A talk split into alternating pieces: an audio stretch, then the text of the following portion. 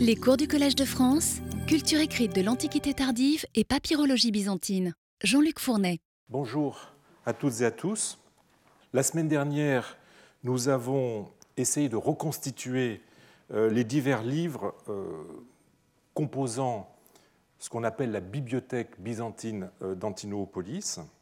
Avant d'essayer d'esquisser le profil de ces utilisateurs, de la remettre un peu en contexte, cherchons tout d'abord à caractériser les traits les plus saillants des ouvrages qui l'a constitué. Il relève de quatre domaines assez différents. Tout d'abord, les auteurs classiques.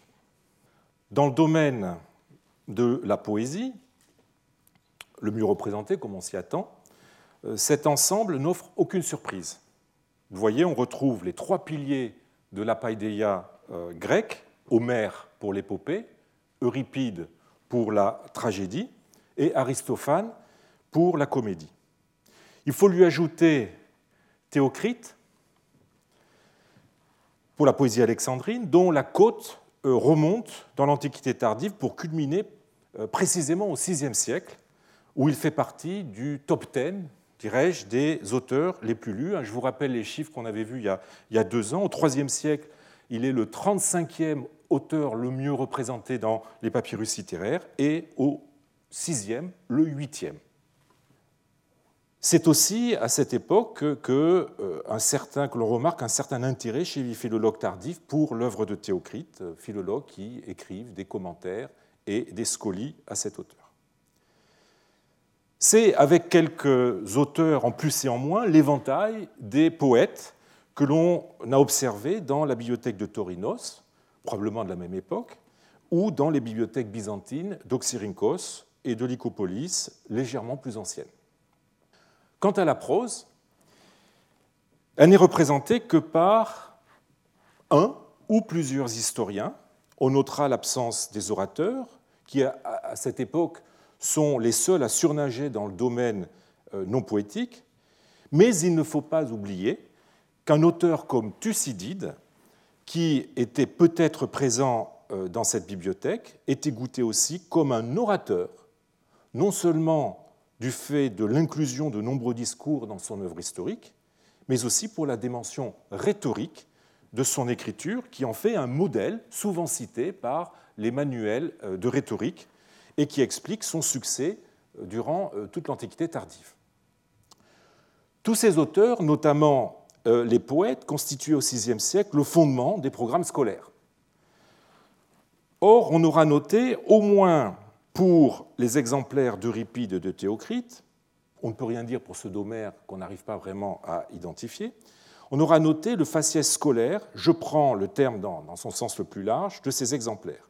C'est particulièrement manifeste pour la copie de Théocrite qui est euh, due à un non-professionnel de la librairie commettant pas mal d'erreurs et qui est pourvu de nombreuses annotations qui témoignent de l'utilisation de cet exemplaire à des fins d'études. Alors, deuxième domaine, les auteurs euh, chrétiens. La présence d'auteurs chrétiens, très certainement euh, bibliques, est pour la première fois, dans notre enquête hein, sur les bibliothèques d'Antiquité tardive, et pour la première fois bien établie. Faut-il la mettre en rapport avec la date légèrement plus tardive que celle des autres bibliothèques? Elle est plus probablement due au hasard des découvertes ou au fait que Johnson ait pris soin de les signaler, ce qui n'a pas été le cas dans les autres trouvailles faites euh, dans des contextes de dépotoir. Ces livres chrétiens sont en grec, mais aussi en copte. Et là encore, la bibliothèque d'Antinopolis nous offre le premier exemple certain d'un mixage euh, entre livres en grec et livres en copte. On notera l'importance sur un plan socioculturel de la découverte de ces livres en copte dans une capitale comme Antinopolis. Il montre que euh, cette langue, contrairement à ce que laisse entendre la documentation des 4e et 5e euh, siècles, majoritairement issue de villages et de monastères, s'était répandue dans les milieux urbains cultivés au VIe siècle. Ce sont dans ces milieux qu'a pu se développer une véritable biculturalité où langue copte et hellénisme, loin de s'opposer euh, systématiquement, pouvaient constituer deux facettes de la même identité culturelle. Rien ne le démontre mieux que le théocrite de cet ensemble de livres. Un fragment, le B folio 9 recto, livre une glose en copte une glose qui se réfère à des vers en lacune, mais qui ont de euh, fortes chances d'appartenir à la fin, fin hélas perdue, hein, de l'idylle 24, Héracliskos, hein, le petit Héraclès ou Héraclès enfant. Cette annotation dans un texte grec d'un auteur profane est un cas unique qui mérite qu'on s'y attarde. Alors, je vous mets à l'écran le texte de l'édition il a été euh, récemment euh, réédité par Fausto Montana en 2011. Euh, il faut juste corriger dans son édition à la ligne 5 le mot NEDS. Il a écrit ça avec un zeta, alors qu'en fait, ce n'est pas un zeta, c'est bien un ori. Donc il faut lire NER, comme dans la première édition. Alors, je vais traduire cette glose. On lit tout d'abord Héraclès le ou les attirer tout seul, hein, monos euh, au Héraclès, un pronom, enfin l'anaphorique, mais on ne sait pas quelle est sa terminaison, El Euh, donc Héraclès, le ou les attirer tout seul, faisant probablement allusion à un exploit physique du jeune euh, Héraclès. Puis à la ligne suivante, la même main a écrit en grec une nouvelle glose le poète ou le personnage dit ou veut dire, hein, c'est ce que signifie en fait le, le hoti, hein, qui est en début de, la ligne 4. Euh, je, prends, la numérotation d'édition de Montana. Euh, à ceux qui jouent ou s'amusent, hein, euh, Alors on notera l'absence de l'article, peut-être due à la, la concision qui est de mise dans les annotations marginales, à moins qu'il ne faille comprendre à eux qui jouent ou s'amusent et ensuite dos donne. Cette glose semble se continuer à la ligne d'après, pourtant l'annotateur passe du grec au copte, ou plus exactement à un mélange de grec euh, et de copte. Gir, dos, ner. Comment interpréter ces trois mots? Les premiers éditeurs rapportent l'avis de l'éminent coptisant Walter Crum. Euh, selon lui, Gir serait pour Jer avec un eta, to be wanton ou merry, c'est-à-dire être dévergondé ou joyeux, euh, équivalent du grec empaizo, et qui pourrait traduire du coup le paizousi que l'on a euh, juste au-dessus. Le mot suivant, dos, ne correspond, ne correspond à aucun mot copte et doit donc être euh, l'impératif du grec didomi, comme à la ligne précédente.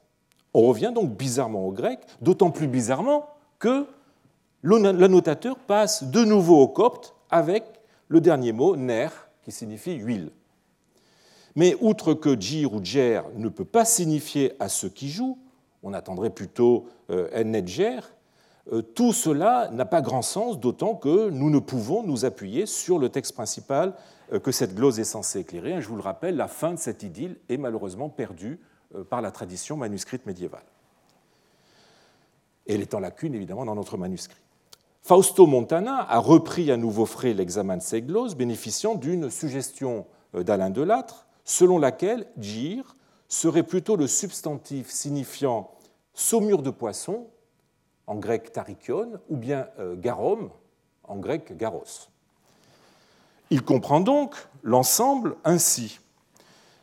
Paizousi à ceux qui s'amusent, dos gir, donne du garum, dos ner, donne de l'huile.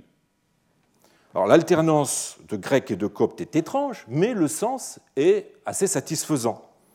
Montana suggère que cette annotation glose une séquence du type, en grec du type dos garelaion, euh, où euh, le dernier mot, garelaion, désignerait un mélange d'huile euh, et de garum, euh, mot rare qui expliquerait que l'on ait eu besoin de le gloser.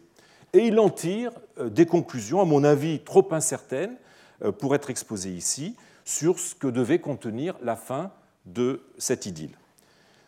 Ce qui m'intéresse, c'est l'emploi du copte dans des gloses à un texte profane de pure tradition grecque. Hein, je l'ai dit sans parallèle. On comprend mal ce qui motive ici le recours au copte. Ce d'autant plus qu'il est mixé au grec dans un curieux euh, enchevêtrement. On notera que l'annotateur bascule en copte pour deux notions très concrètes, deux réalia, le garum et l'huile, qui sont souvent associés d'ailleurs chez les médecins et dans les papyrus documentaires, et pour lesquels le mot copte euh, lui est peut-être venu à l'esprit plus facilement. Peut-être aussi ces deux mots renverraient-ils à un texte copte préexistant dont je n'ai pu trouver la trace. Mais ce qui est en tout cas certain, c'est que l'annotateur avait le copte pour langue maternelle. On est typiquement dans une situation d'un coptophone très bien hellénisé qui s'initie à la littérature pour parfaire son hellénisme. Ce codex est une fenêtre ouverte sur un segment bien spécifique de la population des grandes villes de l'Égypte du VIe siècle, qui n'est pas d'ailleurs si facile euh, à repérer à travers euh, les sources documentaires du fait de sa parfaite acculturation. Je veux parler de cette frange d'Égyptiens aisés et occupant des postes importants qui, tout en cultivant leur copticité, veut maintenir un lien fort avec la culture grecque, ce qui passe avant tout évidemment par une éducation grecque et donc par un apprentissage soigné de la langue et de la littérature traditionnelle d'expression grecque. C'est par exemple à ce milieu que devaient appartenir les antinopolitains Foibamon et sa sœur Victorine, enfant du diacre Jean, qui fut l'intendant du grand domaine d'Athanas, duc de Thébaïde, la suprême autorité euh, de cette province, dont Antinopolis, je le répète, était la capitale. Victorine a laissé un contrat de mariage en grec que vous avez à l'écran, dont la confortable dot est énumérée sur plus de dix lignes. Elle est constituée de bijoux, de vêtements, de tissus d'ameublement, de mobilier et de divers objets d'apparat. Mais elle et son frère sont aussi connus par un arbitrage rédigé en copte qui montre que leur langue maternelle n'était pas le grec. C'est un milieu où l'hellénisme et euh, le copte, ou la copticité, comme je l'ai dit tout à l'heure, loin de s'opposer, entrent en complémentarité. La troisième caractéristique de cette bibliothèque, qui constitue un de ses traits spécifiques les plus frappants, est la présence du latin que nous n'avions pas observé jusqu'ici dans les bibliothèques d'Oxyrhynchos, de Lycopolis ou d'Hermopolis. C'est que nous sommes à Antinopolis, capitale de Thébaïde, siège de l'administration du gouverneur qui comportait de nombreux bureaux et une foule euh, de fonctionnaires. Or, même si le grec reste toujours la langue officielle, le latin, en tant que langue du droit romain, prend une place de plus en plus visible à partir de Dioclétien, dont les réformes, poursuivies par la politique de Constantin, ont entraîné, en même temps qu'une romanisation au niveau institutionnel, une latinisation de la haute administration des provinces orientales. On voit apparaître le latin dans les procès-verbaux d'audience judiciaire devant les gouverneurs des provinces, hein, euh, gouverneurs qui font office de juges, dans les ordonnances des gouverneurs civils et militaires, dans certains actes notariaux, tandis que les ouvrages de euh, droit en latin se multiplient.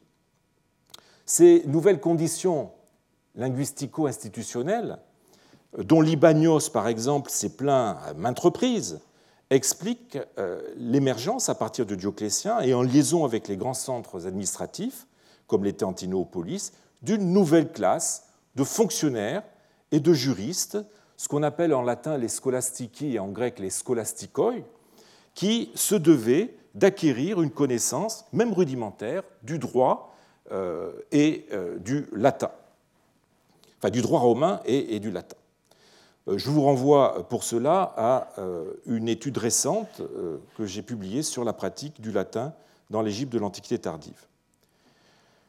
Les papyrus latins d'Antinopolis reflètent bien cette nécessité dans laquelle se trouvaient pendant cette période certains adultes, celle d'apprendre le latin en utilisant des outils pédagogiques dont la fonction première, loin d'être purement philologique ou littéraire, contrairement à leurs équivalents grecs, était d'inculquer les rudiments du latin à des hellénophones adultes.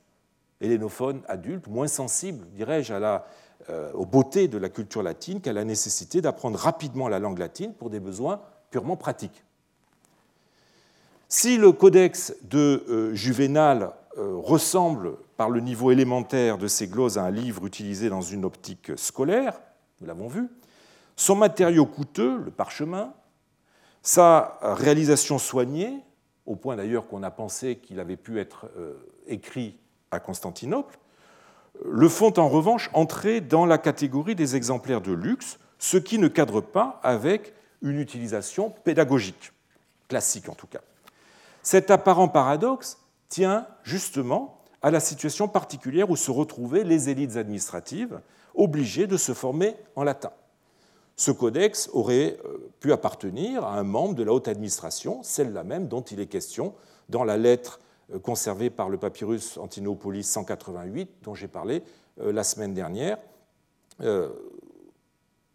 membre de la haute administration, à même de se procurer un exemplaire aussi onéreux pour parfaire son latin.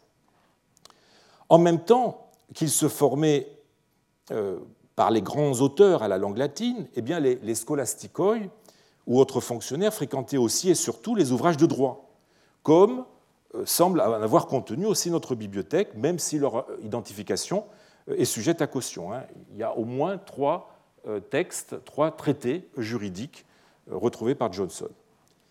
La diffusion du droit romain dans des provinces de plus en plus romanisées a en effet généré une intense activité d'élaboration de recueils de jurisprudence et de copies de livres juridiques qui n'a pas manqué de laisser des traces en Égypte, notamment durant le quatrième VIe siècle, euh, période encadrée par Dioclétien, promoteur, je l'ai dit, hein, de la langue et du droit latin, et Justinien, dont on connaît euh, la grande euh, activité en matière de législation et de constitution de corpora juridiques. La présence de tels ouvrages se justifie plus encore dans une capitale administrative comme Antinoopolis, du fait de sa forte proportion de juristes et de fonctionnaires. Un autre segment de la bibliothèque d'Antinopolis doit être mis euh, en rapport, comme les livres latins, avec les bureaux administratifs de la capitale thébaine. Le manuel de tachygraphie, communément appelé le P. Antinoé I, destiné, on l'a vu, apprendre ce que nous appelons aujourd'hui la sténographie, ou devrais-je dire ce que l'on appelait euh, jadis la sténographie, puisque cette technique de prise euh, de notes basées sur des signes codifiés n'est, à ma connaissance, plus guère utilisé. Le rapport entre tachygraphie et latin, qui n'est pas a priori évident, est clairement affirmé par ce codex qui donne, vous en souvenez, hein, sur son dernier feuillet, peut-être comme texte de remplissage, un double alphabet latin en minuscule et en majuscule avec le nom latin des lettres translittérées en grec. L'ajout du nom des lettres latines écrit en grec, prouve que ces alphabets étaient destinés à des hellénophones.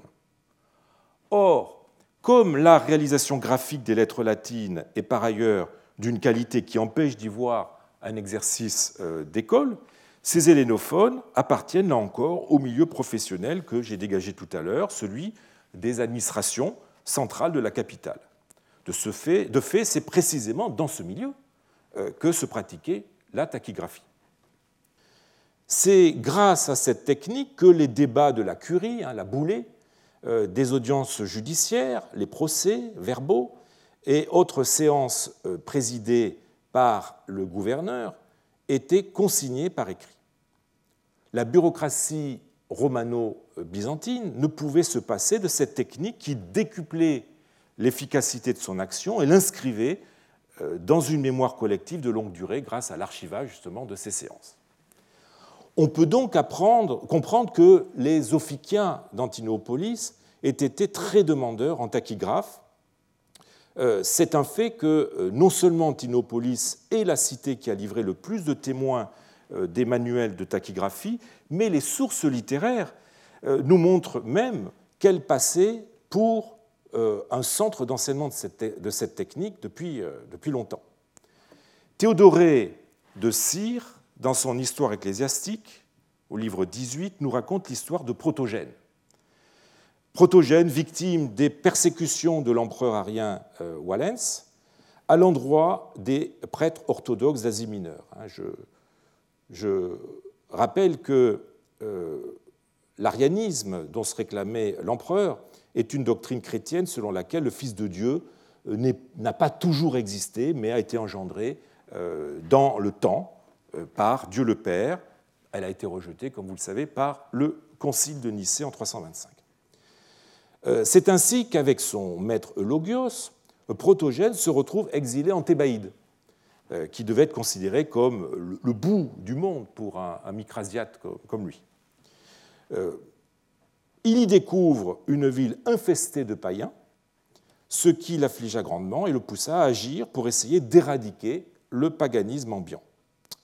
Aussi poursuit Théodoré, je le cite, l'admirable Protogène, qui connaissait l'écriture de Nomios, ta eunomiu grammata, nous dit le texte, et était exercé à la tachygraphie, ayant trouvé un local euh, approprié, dont il fit une école euh, et une salle d'attente pour les pédagogues, vous savez, ces personnes qui, apportent, qui amenaient, qui accompagnaient euh, les, enfants à l'école, s'établit maître d'école, enseignant l'art de la tachygraphie en même temps qu'il inculquait la parole de Dieu. En l'occurrence, d'ailleurs, comme il le euh, dit ensuite, hein, je vous mets la phrase à l'écran, il dictait à ses élèves des psaumes de David et faisait apprendre par cœur les enseignements des apôtres. On doit à euh, Léon Parmentier d'avoir corrigé le texte de certains manuscrits qui donnaient ta ek nomu grammata, et d'avoir mis en lumière que l'expression, l'écriture de nomios, hein, ta grammata, signifiait ce qu'elle signifiait. Euh, elle renvoie à un personnage bien connu euh, pour avoir été un des principaux euh, chefs de l'arianisme radical dans la seconde moitié du IVe siècle. Il se trouve que Nomios, de basse extraction, s'était formé dans sa jeunesse à l'écriture rapide, compétence qui lui valut ensuite de devenir le précepteur des enfants d'un euh, de ses parents, puis le disciple et secrétaire d'Aesus ou Aès d'Antioche, le fondateur du mouvement chrétien euh, anoméen de tendance arienne, avant de le remplacer à la tête de son école. Eunomios passe pour avoir été un maître en tachygraphie qui l'aurait peut-être marqué en lui apportant certains perfectionnements. Toujours est-il que Protogène, initié dans cet art, décide d'ouvrir au IVe siècle à Antinopolis une école de tachygraphie qui, sous couvert d'une formation professionnalisante, comme on dirait aujourd'hui, euh, fait du prosélytisme antipaïen. Cette décision est d'autant plus judicieuse et propre à être couronnée de succès qu'elle répond justement à une demande de la part euh, des fonctionnaires de la capitale thébaine prêts à mettre leurs enfants, destinés à la même profession qu'eux, entre les mains d'un enseignant de tachygraphie, quelque chrétien euh, qu'il soit. Il se pourrait qu'un autre texte littéraire, mais cette fois-ci en copte, associe lui aussi Antinopolis euh, à la tachygraphie. Je serai assez prudent. Il s'agit de la passion de Paniné et Panéou, une euh, hagiographie censée se dérouler au IVe siècle, mais écrite bien après, vers le 7e, ou en tout cas pas après le IXe siècle. Elle met en scène euh, un jeune écolier du nom de Symphonios, originaire du nom hermopolite, qui va se former à Antinoopolis chez un certain Sylvanos, chez qui, et je cite le texte à l'écran, il apprit l'art d'écrire rapidement. Alors la phrase est ambiguë. Euh, on ne sait pas s'il a appris l'art d'écrire rapidement, autrement dit la tachygraphie, ou s'il a appris rapidement à écrire.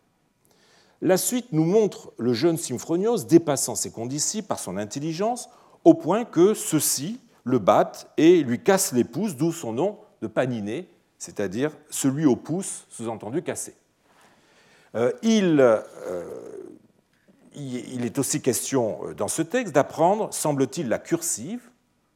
Le mot copte qui est utilisé signifie littéralement la petite main, et la majuscule, le, mot copte signifie la grande main, ce qui orienterait également vers un contexte scolaire classique d'apprentissage de l'écriture.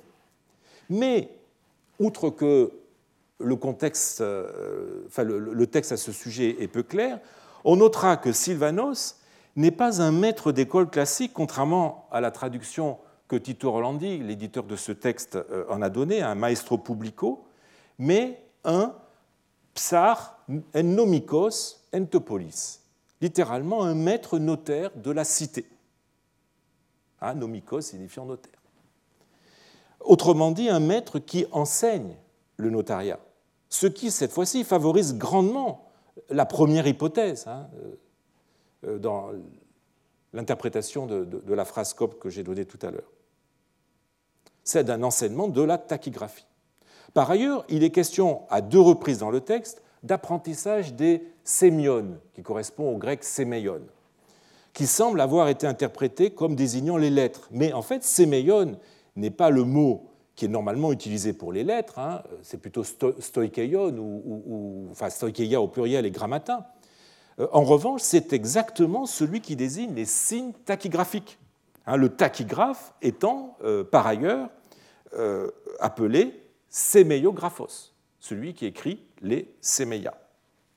Si mon hypothèse est juste, on aurait alors, avec le passage de la passion de Paniné Panéou, un témoignage de euh, un autre témoignage de l'existence d'un enseignement professionnel orienté vers le notariat et l'administration, pris en charge par la cité, s'il faut en croire le titre euh, de euh, Psar en nomikos entepolis, hein, maître notaire de la cité, enseignement consistant entre autres en une formation à la tachygraphie.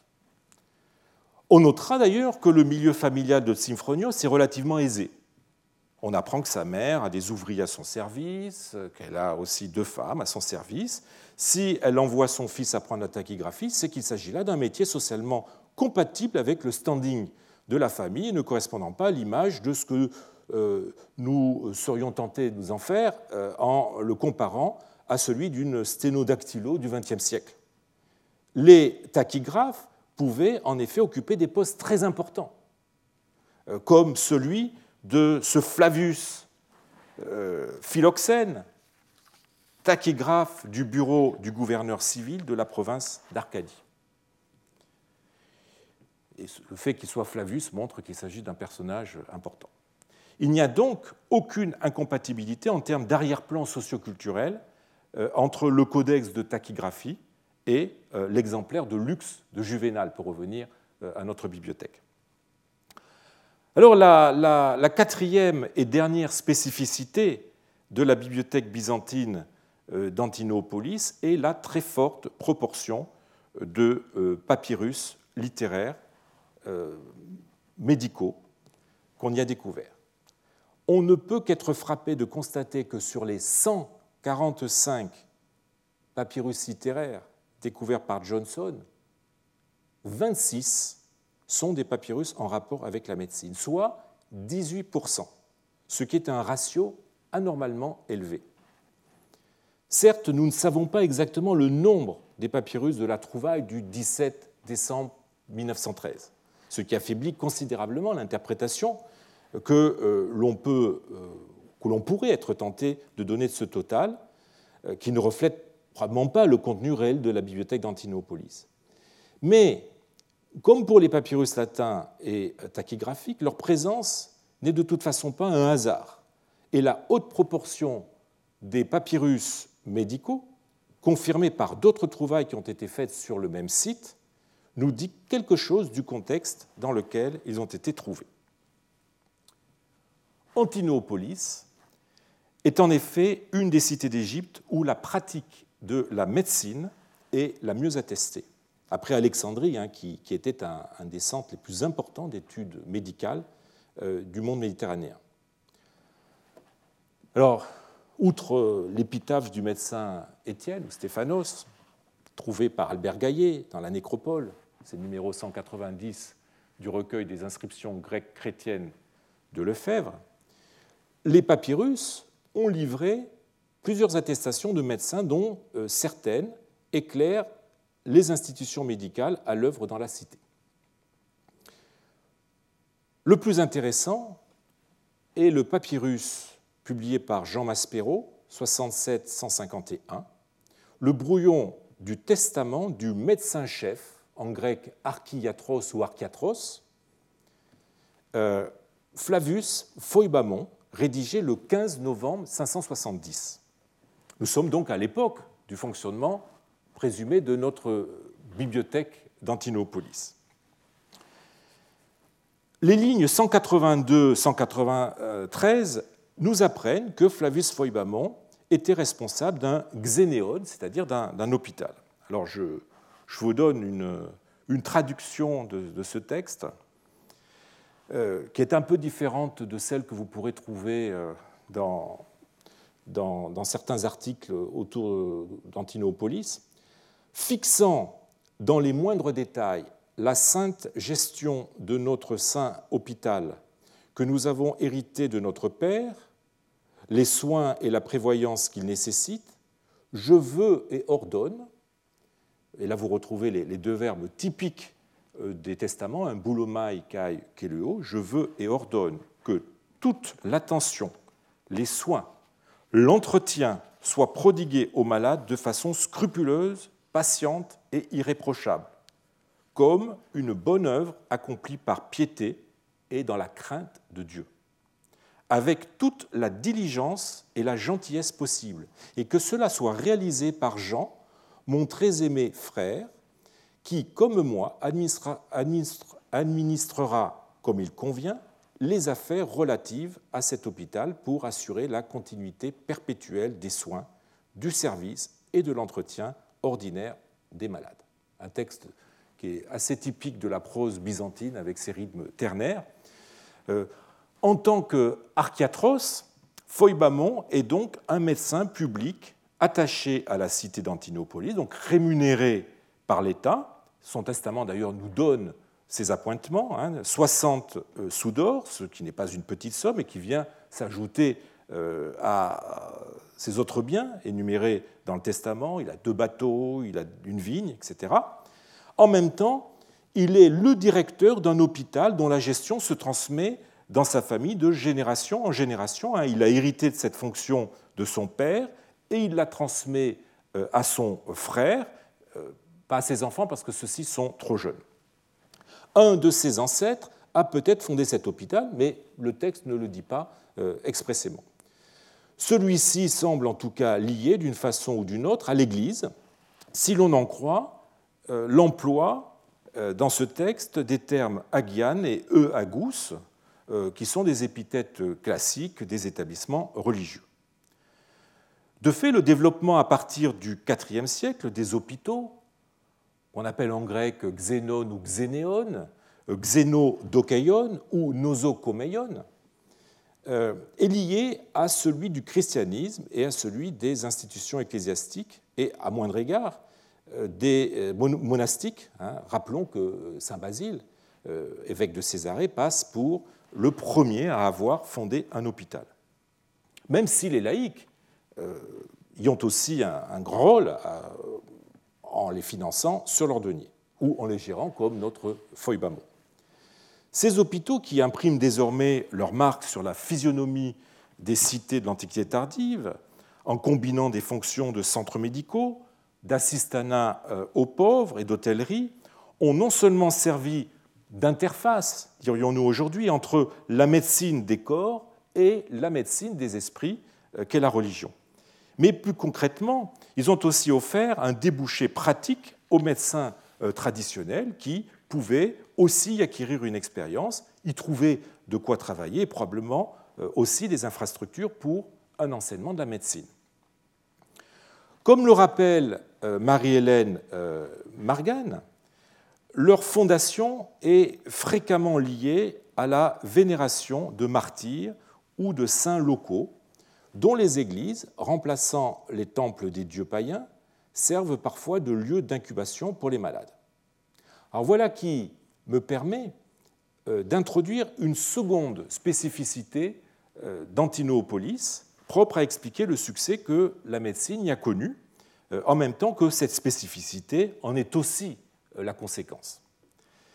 Cette cité a été le cadre du culte d'un saint guérisseur nommé Kolutos, martyrisé euh, en 305. Vous avez ici une image du saint. C'est une peinture murale qui a été trouvée par les Italiens dans la chapelle de Théodosia, malheureusement, la, peinture a, souffert quelques dégradations et elle n'est pas aussi belle que cette aquarelle qui a été faite peu de temps après la découverte. Donc vous voyez, Apakouloutos est à gauche. Saint guérisseur, euh, qui, euh, je l'ai dit, a été martyrisé comme beaucoup euh, en 305, enfin, à cette période, connu par un important dossier géographique qui est à la mesure de son immense popularité. Hein. Il fut l'objet notamment d'une passion qui remonte au IVe ou Ve siècle de deux encomiats par Foybamon, évêque de Panopolis, au VIe siècle, et par deux autres, par Isaac, euh, euh, évêque d'Antinoé au IXe siècle. On a aussi euh, à son sujet des recueils de miracles qui ont été publiés notamment par Hugo Zanetti, hein, les miracles arabes de Saint Colutos, publiés en 2004 à Genève. Ces textes nous apprennent que Colutos, avant d'être martyrisé et sanctifié, fut un médecin formé par son ami Philippe, euh, fils de l'évêque d'Hermopolis. Il est d'ailleurs désigné dans plusieurs pièces de son dossier géographique comme Iatros ou Archiatros. Et on retrouve le terme que nous avions dans le testament de Flavius Foibamon, médecin public d'Antinopolis. Ce titre est celui que donne euh, le réceptaire médical copte édité par euh, Chassina, papyrus euh, extrêmement célèbre dans le milieu des coptisans parce que c'est le, plus beau papyrus médical copte euh, que nous ayons. Euh, il a été copié au 9e, 10e siècle et on trouve dans une recette de collyre, on, trouve dans ce manuscrit une recette de collyre qui est attribuée à Colutos, Archiatros, Kai Marturou, Marturos on devrait dire, Colutos, médecin chef et martyr. Euh, son nom n'est d'ailleurs pas appliqué par hasard à un collyre, puisque Colutos s'est spécialisé dans les maladies ophtalmiques. Cette qualité de médecin est restée attachée au saint, dont le culte dans le sanctuaire qui lui est dédié, qui a connu euh, différents euh, emplacements, je vous en montre un, s'est développé sous une double forme. Tout d'abord celle d'un oracle, que l'on venait consulter, notamment pour des problèmes de santé, et qui a laissé de très nombreux billets oraculaires. Je vous en montre quelques-uns. J'ai participé à la mission archéologique euh, euh, dans les années 2005 sur le site, et voilà quelques-uns des billets que nous avons trouvés pendant cette période. Vous voyez que les billets sont encore ici intacts et scellés, et nous les avons ouvert, et voilà ce que cela donne. Donc on a trouvé énormément de billets qui sont euh, un témoignage de euh, la consultation oraculaire de ce saint. Le culte prenait aussi une autre forme, euh, celle d'une consultation par incubation dans des espaces dédiés qui ont été retrouvés. Alors, je vous montre ici ce qui pourrait être des banquettes, lits sur lesquels les pèlerins venaient euh, s'allonger pour l'incubation. On a trouvé aussi des petits bassins où vous pouvez se nettoyer, etc. Sans compter, sans compter les nombreux ex-voto que l'on a trouvés euh, sur le site. Et je vous en montre quelques-uns ici. Voilà trois autres.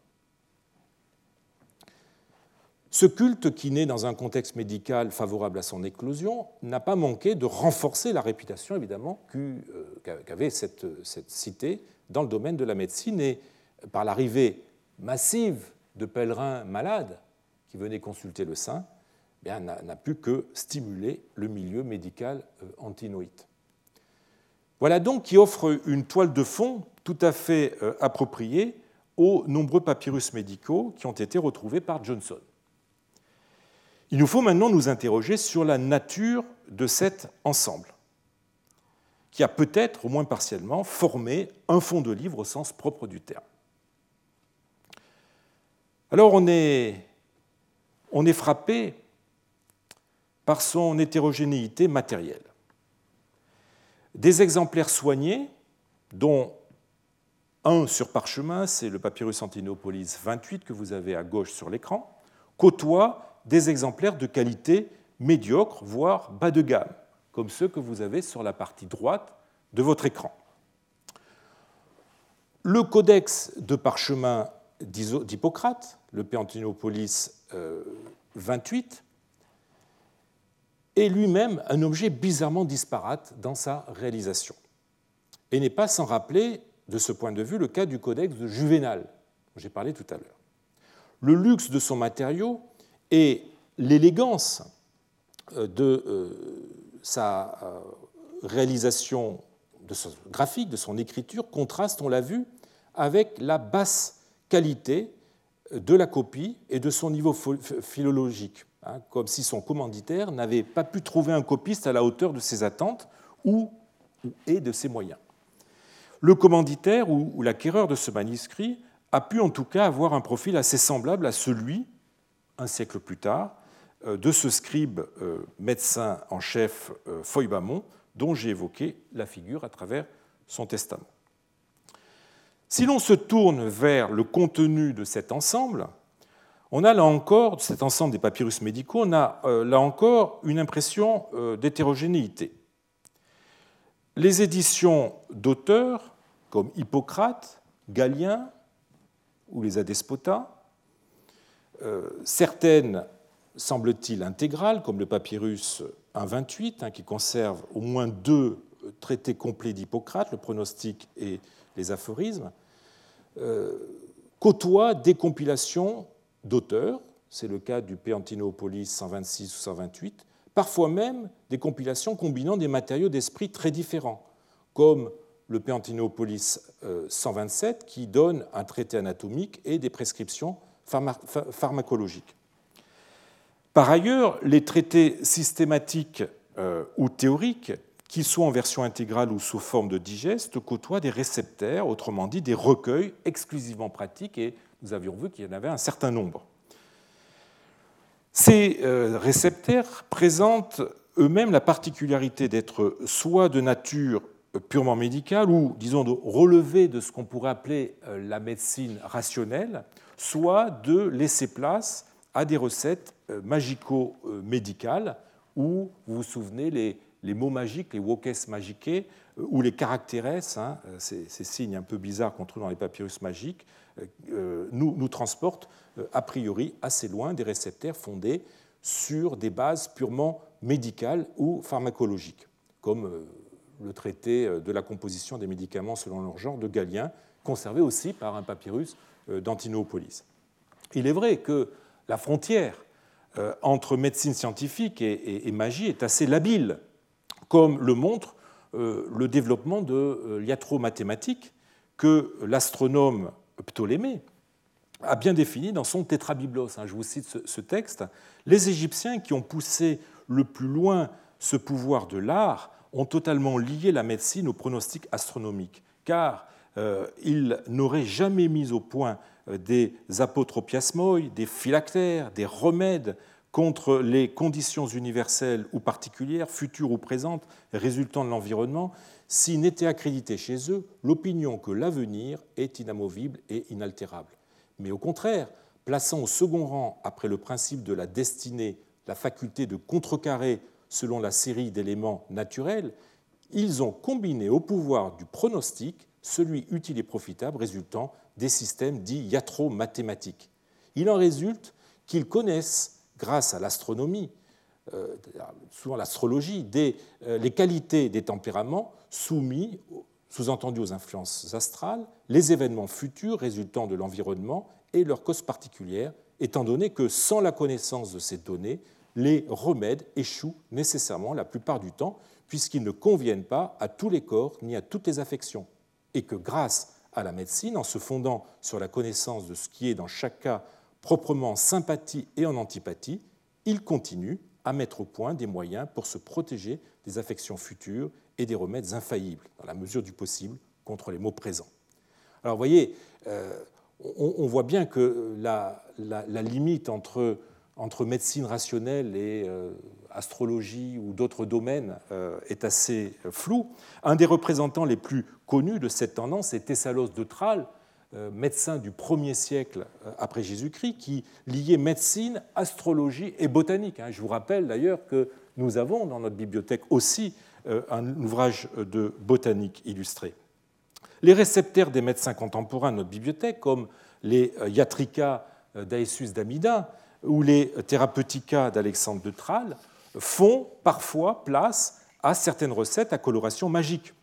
On en trouve euh, la trace euh, euh, aussi chez le plus grand médecin d'époque romaine, Galien, qui, après avoir longtemps critiqué, combattu l'usage de la magie en médecine, finit par en accepter certaines pratiques, notamment les amulettes, et je vous renvoie à la bibliographie que j'ai mis à l'écran. Les papyrus d'Antinoopolis offrent donc euh, tous euh, les euh, spectres possibles de textes médicaux allant des éditions d'auteurs les plus exigeants, à même de nourrir des travaux d'érudition, à des textes de la pratique, de la médecine scientifique à la magie populaire. Comment expliquer cette disparité à la fois de la forme et du contenu. C'est la question qu'il nous faut résoudre en conclusion. Si elle n'est pas due à des provenances diverses, c'est-à-dire divers fonds, elle pourrait être mise sur le compte d'une euh, appartenance à une bibliothèque euh, institutionnelle qui se serait constituée soit à partir de plusieurs fonds, soit par accroissement euh, successif de livres de nature et de provenance diverses, en partie pour répondre aux besoins diversifiés de son lectorat, en partie produits eux-mêmes pour des utilisateurs au profil lui aussi divers.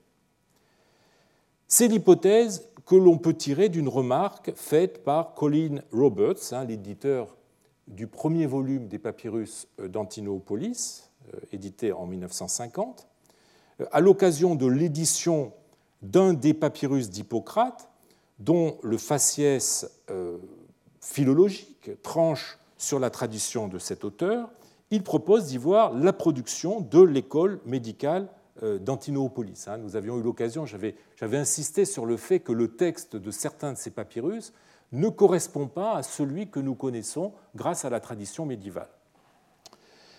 Alors, si, euh, la remarque euh, de Roberts, l'hypothèse de Roberts ne concerne euh, stricto sensu que le texte de l'exemplaire et non l'exemplaire lui-même, il pourrait être tentant de voir dans ce papyrus, comme dans les autres, les restes d'une bibliothèque, d'une école médicale locale qui aurait ses propres traditions, notamment ses propres traditions textuelles.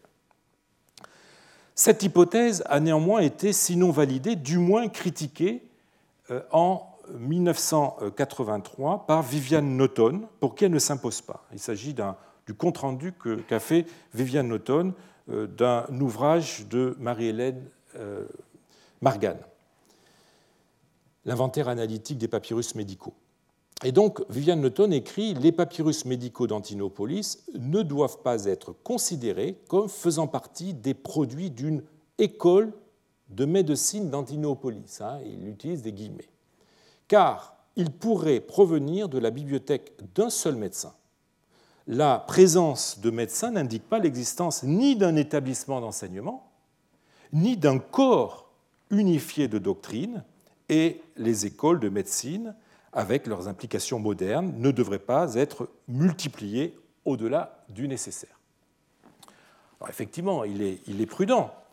Euh, c'est certes possible, mais peut-être moins à même de rendre compte de la diversité et de l'absence d'homogénéité euh, dans les textes et les exemplaires qui composaient cette bibliothèque.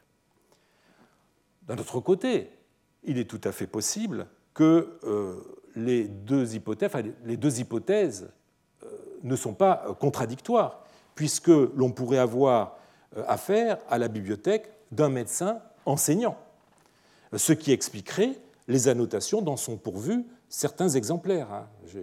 l'occasion de vous en présenter au moins deux, le papyrus Antinopolis 126 et 128. Le contexte antinopolitain, on l'a vu, est par ailleurs tout à fait favorable à l'existence d'une ou de plusieurs bibliothèques liées à un enseignement médical. Ainsi euh, que l'écrit Marilène Margan en conclusion de son article de 1984 intitulé La collection euh, médicale d'Antinopolis, publié dans la Zeitschrift für Papyrologie und Epigraphik, je la cite, comme le prouvent les sources épigraphiques et documentaires, il y, avait sur, place des médecins héréditaires qui durent puiser leur savoir non seulement dans l'enseignement oral, mais aussi dans la lecture d'une abondante bibliothèque médicale. On a relevé, vous en souvenez, euh, que certains livres médicaux sont annotés, hein, comme l'édition des aphorismes, le Péantinopolis 183, vous avez en haut l'écriture du texte principal et sur les fragments du bas, vous retrouvez la petite écriture propre aux annotations. Voyez donc que ce papyrus était doté d'un appareil de scolie euh, dans ses marges qui faisait dire à Isabella Andorlini, j'avais déjà eu l'occasion de citer euh, cette, euh, cette savante, qu'il avait pu être utilisé dans le cadre d'une pratique scolaire et académique institutionnalisée. Entre bibliothèque d'un médecin qui a pu avoir des activités d'enseignement ou bibliothèque liée à une école médicale ou bien à un établissement de type hospitalier ayant accueilli aussi euh, des cours euh, de médecine, comme celui dont s'occupait Flavius Feuilbamon, nous ne pourrons jamais trancher puisque nous ne savons pas exactement quels papyrus ont été retrouvés ensemble. Et c'est ça le problème sur lequel nous butons depuis le début, quels étaient exactement les papyrus trouvés en décembre 1913 par Johnson. Se pose en fin de compte, et je, finirai par là, la question de l'articulation des différents ensembles de papyrus trouvés donc ce 17 décembre 1913. Nous avons vu que certains d'entre eux dessinaient le profil d'un utilisateur appartenant à des milieux bien spécifiques, celui de la fonction publique, avec les textes en latin, avec les textes, euh, les manuels tachygraphiques, celui de la médecine, avec les livres médicaux ou paramédicaux. Cela oriente vers des profils assez différents, fonctionnaires ou scolasticos d'un côté, médecins de l'autre. Si l'on cherche à défendre l'hypothèse d'une appartenance de ces papyrus à une seule et même bibliothèque, on peut toujours justifier cette diversité en arguant qu'elle a pu fonctionner sur plusieurs générations d'individus ayant eu des activités professionnelles différentes, ou en la rapportant à une famille dont les membres ont pu exercer des activités professionnelles diversifiées. On pourra aussi trouvé plus économique d'envisager qu'on a affaire à plusieurs fonds qui se sont retrouvés mêlés ensemble dans le même dépotoir. Quoi qu'il en soit, on ne pourra pas nier que cet ensemble de livres reflète les disciplines et les sciences dont, Antinoopolis euh, s'est fait une spécialité. Et ce sont là des résultats positifs qui nous récompensent, me semble-t-il, des efforts que nous avons déployés pour l'étudier. À défaut d'esquisser le profil d'un lecteur et de confirmer ainsi leur appartenance à un même fond, c'est tout un milieu culturel que ces livres dessinent, non sans une certaine précision. Ils nous rappellent que chaque cité avait ses spécificités, ses spécialités, qui se traduisent aussi dans le domaine culturel et qui avaient leur euh, incidence au niveau de l'enseignement. Nous sommes loin de la culture centralisée, maintenant globalisée que connaissent nos États modernes. Les provinces, voire les, cités de l'Antiquité, ont développé des traits spécifiques, hérités de traditions locales et qui ont euh, fait parfois leur renommée. Nous avons vu combien la position administrativement éminente d'Antinopolis, cité qui a connu d'ailleurs dès sa fondation par Adrien un statut d'exception, a stimulé la culture latine, l'intérêt pour des ouvrages de droit, et le développement des arts de l'écriture rapide. Nous avons également vu en quoi le culte local d'un saint médecin, s'ancrant peut-être lui-même dans une tradition plus ancienne, a pu faire d'Antinopolis un centre médical reconnu.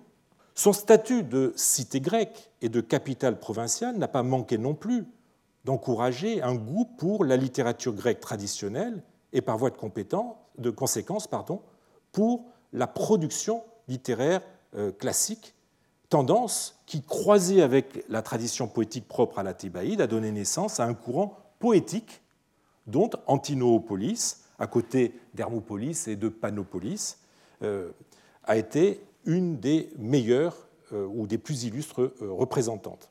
Et l'intérêt pour Théocrite, dont témoigne le Codex d'Antinoopolis, est une traduction au niveau scolaire de cet engouement pour la poésie. Les livres que nous avons étudiés sont, nous l'avons vu, le miroir de toutes ces tendances euh, culturelles.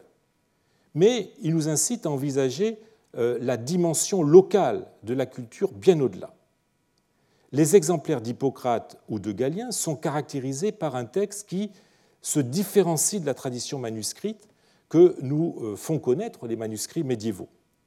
L'enchaînement de certaines œuvres à l'intérieur du corpus hippocratique n'est pas non plus canonique. Hein. Nous l'avions vu au sujet du papyrus Antinopolis 28 ou 184-185.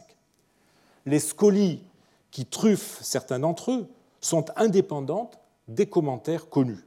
Bref, nous avons affaire à des copies d'auteurs qui, au-delà du manque d'homogénéité qui caractérise bien souvent les textes des papyrus littéraires, pourraient bien procéder d'une tradition textuelle locale, le phénomène ne doit pas vous étonner, puisqu'il est connu depuis les origines de la librairie antique, avec notamment Homère, Homère dont l'œuvre circulait euh, dans des exemplaires euh, qui pouvaient varier selon qu'ils avaient été copiés dans telle ou telle cité.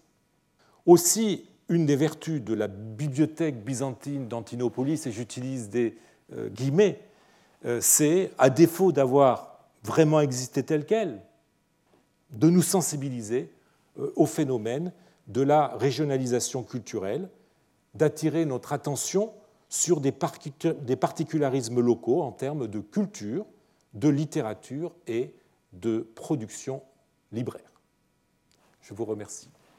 Retrouvez tous les contenus du Collège de France sur www.colège-2-france.fr.